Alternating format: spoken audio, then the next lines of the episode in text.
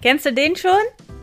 Treffen sich ein SPD-Politiker und ein Baptistenpastor in der Bar.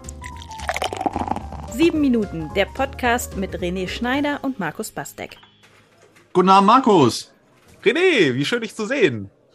Ja, finde ich auch. Schön, dich zu sehen. Und äh, ich habe mir heute Abend mal zu unserem Plausch an der Theke mal ein etwas härteres Thema mitgebracht, weil ich da einfach mal hören wollte, wie du als Pastor darüber denkst. Ähm, Oha. Wir reden ja seit dem Angriffskrieg von Putin auf die Ukraine ständig darüber, wie wir den Menschen in der Ukraine helfen können. Also humanitär auf der einen Seite, aber dann geht es auch immer, immer wieder um die Frage, liefert man dahin Waffen, damit man sie, damit sie sich verteidigen können? Oder liefert man den nicht? Und gerade Deutschland tut sich ja unfassbar schwer mit dieser Frage, Waffenlieferung ja oder nein. Was glaubst du, Markus? Was ist das Richtige aktuell? Ich tue mich da echt schwer mit. Das ist eine, das ist eine harte Frage, da hast du recht. Meine Güte, ja. Also ganz abgesehen davon, dass ich überhaupt kein Experte für sowas bin. Ne? Also, ich ähm, auch nicht. Ich habe null Ahnung von Kriegswaffen und ich habe auch zum Glück so, und ich habe auch null Ahnung von, von der ganzen Diplomatie und Politik, die das alles da irgendwie mit sich bringt. Deswegen hier so eine ganz laienhafte Einschätzung. Ich glaube, dass Waffen niemals Frieden schaffen können, ja, wie, wie man äh, da so schön sagt, ja. Also Frieden nicht. Hm. Frieden können, äh, Waffen können ein Bedrohungsgleichgewicht schaffen. Und in diesem Bedrohungsgleichgewicht leben wir jetzt seit 70 Jahren in der westlichen Welt äh, halbwegs in Frieden. So, hm. ja, abgesehen davon, dass ähm, wir Kriege mitfinanzieren und unterstützen, die anderswo auf der Welt laufen, so, ne? Also wollen wir nicht so tun, als wären wir hier die Friedensengel oder so. Aber, ähm, äh, aber der Frieden ähm, der in der westlichen Welt, der, der der so lange jetzt schon anhält, hält wegen eines Bedrohungsgleichgewichts an. Also die, dieser Frieden wird tatsächlich, so hart mir das fällt, das zu sagen, aber er wird tatsächlich garantiert dadurch, dass auf beiden Seiten Atomwaffen stehen. Mhm. Ne? Ähm, oder auf allen Seiten, auf beiden, die beiden Seiten gibt es ja jetzt äh, wieder leider irgendwie, ne? Aber das war ja lange Zeit jetzt ähm, eigentlich passé. Man hätte gedacht, dass dieses Blockdenken nicht mehr sein muss, aber naja. Ähm, und insofern ist es tatsächlich so, dass ich, dass ich auch merke, ähm, äh, also auch die Vision von Barack Obama, die er damals hatte, irgendwie die Atomwaffen ähm, abzuschaffen auf, auf der Welt. Hm. Äh, das wird nicht funktionieren, weil immer es gibt irgendeine, äh, die Technologie existiert, die Menschen, die Menschheit weiß, wie man die Dinger baut und irgendein Idiot wird es immer eine bauen. So, und wenn äh, hm. die Großmächte sie abschaffen, dann sind sie ähm, ähm, dann kann irgendjemand auf die Idee kommen, hat eine und kann alle in Schach halten, alle bedrohen damit, die sich nicht mehr wehren können. Das heißt, seit es diese, seit diese Idee in der Welt ist, seit der Bauplan einer Atomwaffe in der Welt ist, ähm, kriegst du die Dinger nicht mehr los. Und sie, und so kannst du sie nutzen, um Bedrohungsgleichgewicht zu schaffen. So. Ähm, aber es sind ja nicht alles Atomwaffen so, ne? So, ähm, und die Frage ist halt, wenn du in der Nachbarschaft jedem eine Knarre gibst und sich jeder damit sicherer fühlt, so siehe USA oder so, ja, wird das nicht die Nachbarschaft sicherer machen. so, ne? Mhm. Aber die Nachbarschaft ist eben auch unsicher, wenn keiner eine hat und nur einer ähm, eine mitbringt und meint, er könnte jetzt den Zampado spielen. So, ne? Das ist, ähm, deswegen ist das ein super schwieriges Thema. Ich ähm, glaube, dass es, äh, ähm, ich persönlich würde, bin dagegen, Waffen zu liefern, auch, auch an die Ukraine. Ähm, und ich weiß, dass das, also ich kenne Ukrainer und spreche mit denen und ähm, ähm, und ich höre die Hilferufe aus dem, aus dem Land, ne? Aber, aber ganz ehrlich, mehr Waffen werden die Situation nicht verbessern. So, ne? Ähm, sie werden dazu führen, dass die Ukrainer länger den Russen standhalten können. Jetzt gibt es Berichte über die ersten Giftgasangriffe. Ob sie geschehen sind oder nicht, weiß ich nicht. Aber, ähm, aber die Waffen werden schlimmer. Also hm. es, es, es, es ist ja nicht so, dass du den Ukrainern Waffen lieferst und die richten die dann auf die Russen und sagen, geht aus unserem Land wieder weg. Und dann sagen die Russen so, wir haben hier Waffen, schnell raus aus dem Land. Sondern die werden dann eingesetzt, die Waffen so. Und, und dann haben die Russen noch hm. schlimmere und noch schlimmere. Und die Russen haben ein Arsenal von noch schlimmeren Waffen. Nein. Und die haben sie alle in Syrien schon ausprobiert, leider. Ja. Und ähm, es wird den Krieg verschlimmern tatsächlich. Ähm, aber ist natürlich super schwierig, das einem Zelensky ins Gesicht zu sagen und zu sagen, ja, tut mir leid, aber du kriegst das jetzt nicht. So, weil das, das Leid vergrößert. Das Leid auf der einen Seite wird es vergrößern, wenn sie keine bekommen. Und deswegen ist es echt eine furchtbare Situation. Ja.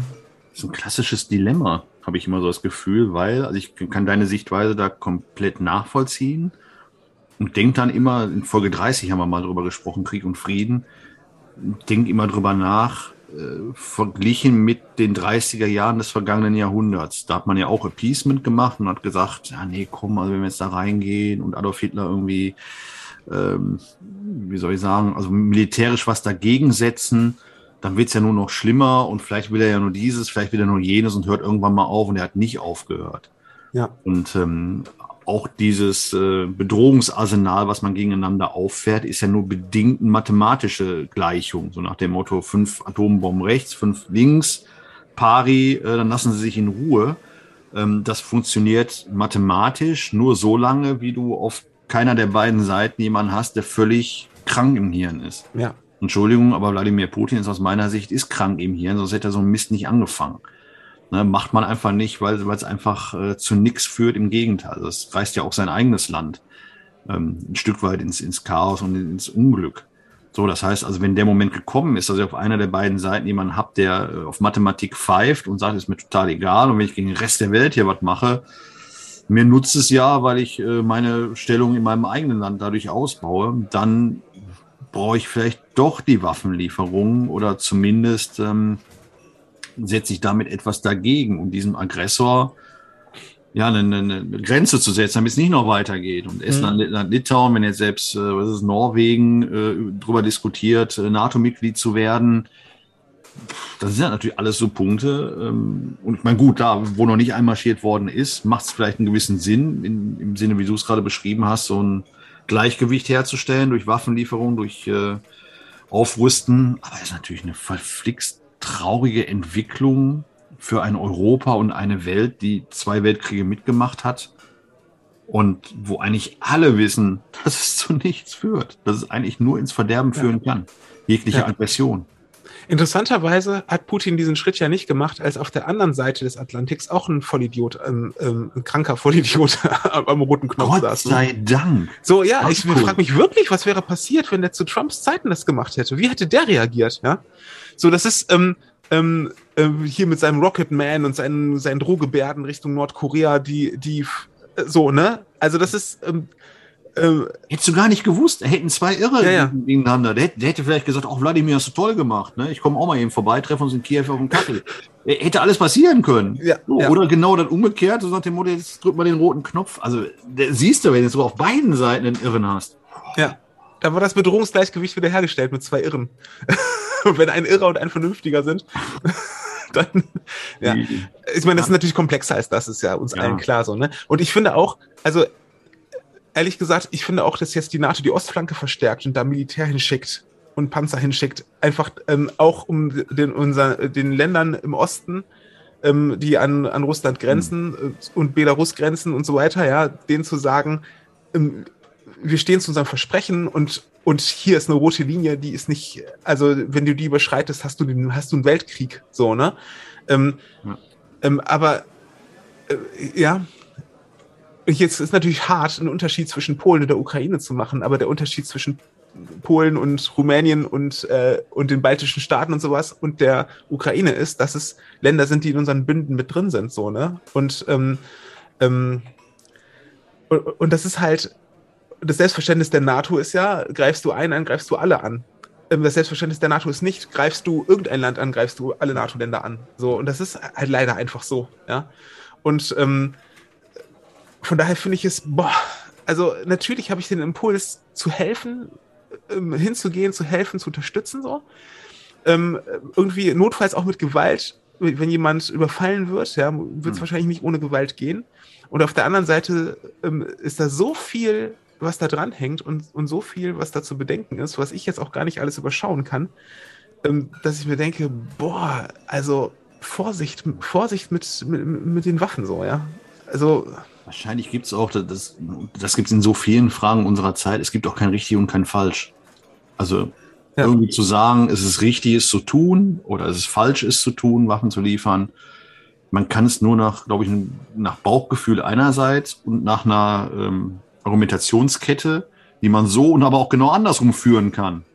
Ja. Dann kann man es für sich bewerten und sagen, ja, richtig oder nein, falsch. Das mhm. ist meins und ich glaube noch nicht mal, dass die Geschichte uns anschließend zeigen wird, ob es richtig war oder falsch. Mhm.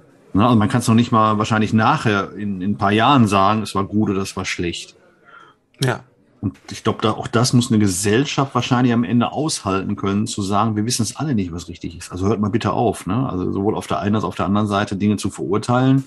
Ja, das stimmt. Weil ja. es einfach, wie wir jetzt gerade festgestellt haben, an der Theke vor dem ersten Bier unglaublich schwierig ist. Sie ja fast eigentlich schon für eine Diskussion am Tresen verbietet, aber